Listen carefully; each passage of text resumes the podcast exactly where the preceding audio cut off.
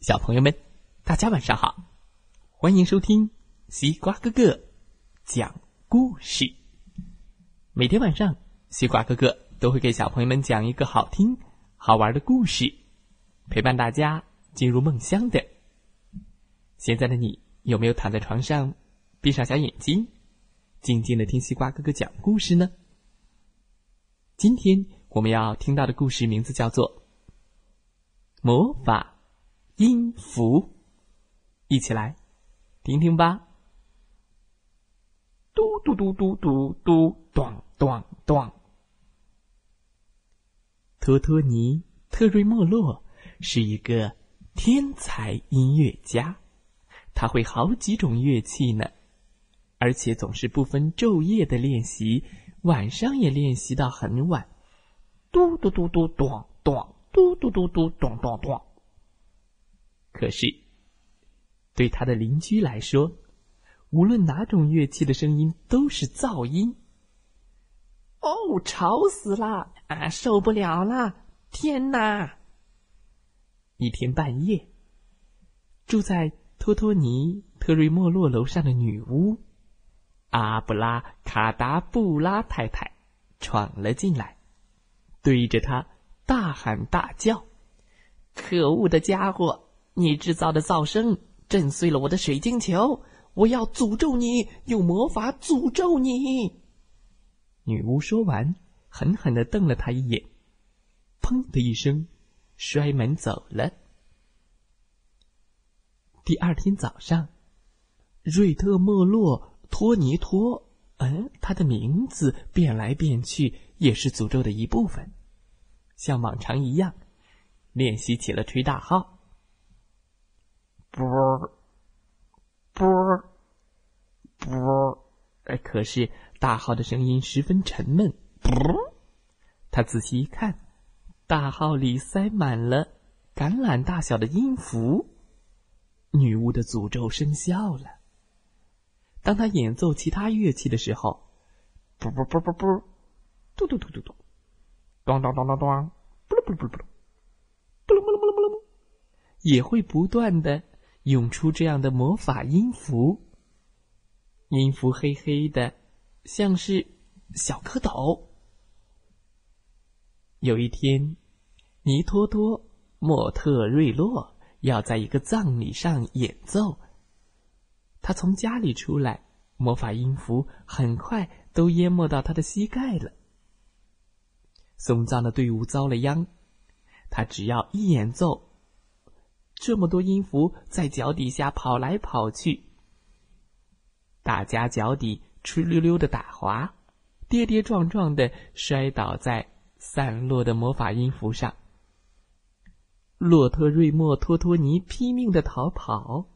好不容易才甩掉了后面愤怒的人们。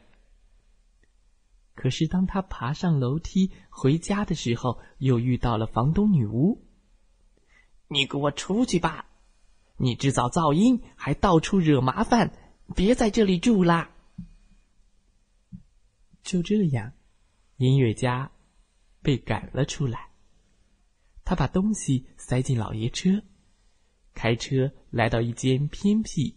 又荒凉的小屋里，搬到这儿以后，音乐家可以怀抱大自然，安心的演奏自己的音乐了。森林里的动物们纷纷走出藏身之地，聚拢过来，快乐的欣赏着他的音乐。不一会儿，动物们竟然能大口大口的吃起他的魔法音符，像吃饼干一样。回到小屋，托托尼也决定尝一尝魔法音符。他想，既然动物都能吃，为什么我不能吃呢？可是，他尝了一口，结果非常好吃。他又试了试别的乐器，没想到不同的乐器弹奏出了不同味道的魔法音符。之后，他开车回到了镇上，在每周一次的集市上摆了个摊儿，卖起了魔法音符。只要他弹奏，音符就会产生，嘟嘟嘟嘟嘟嘟嘟嘟嘟嘟嘟嘟嘟嘟。大家也很喜欢吃魔法音符，哦，像是巧克力味儿的，嗯，巧克力饼干。托托尼开始疯狂的演奏，并且仔细的收集所有的魔法音符，噔噔噔噔噔噔噔噔噔噔噔噔噔噔，甚至还在钢琴底下安装了一个槽，音符咕噜咕噜咕噜流到了桶里。看啊，天才音乐家可真有创造力！他试着用各种方式来烹饪魔法音符，可以炒、煎、烹、炸，还可以榨汁。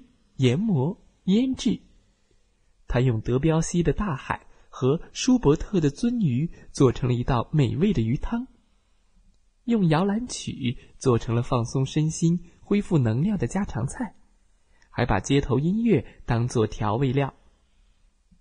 后来，他又发现用录音机播放自己演奏的音乐时，扬声器里也会涌出成堆成堆的魔法音符。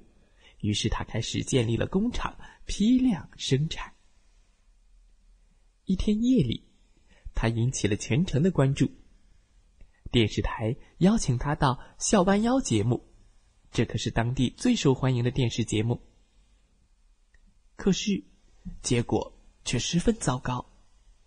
他的表演造成了一次全国性的灾难，所有的电视机里都塞满了魔法音符。不计其数的音符带着令人恶心的臭味从电视机里跳了出来，不不不不不不！哦，我的电视都炸了！天哪，电视台都炸了！嘣！托托尼摇摇晃晃的走出电视台大楼，十分茫然。现在怎么样？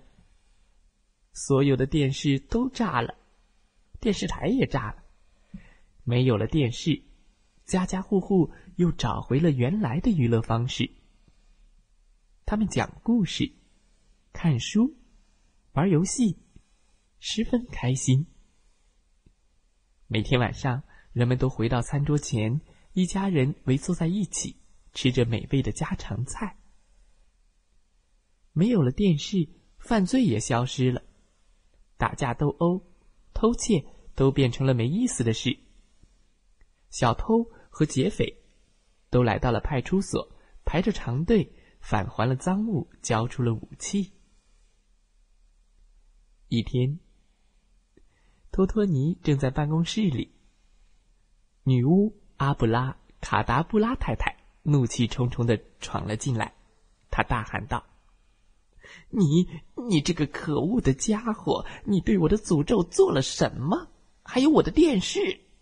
我决定收回诅咒，但不是为了让你快乐。等着瞧吧！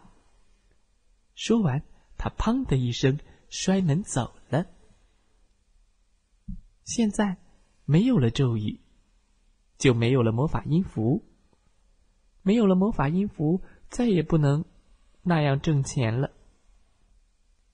托托尼接受了命运，卖掉了已经没有用处的工厂，买了一座。音乐厅，毕竟用耳朵欣赏音乐比吃到肚子里更好一些。嘟嘟嘟嘟嘟嘟，小朋友们，今天的故事讲完了，希望大家喜欢这个故事。魔法音符，再来听听。故事小主播们讲的故事吧。祝大家晚安，好梦。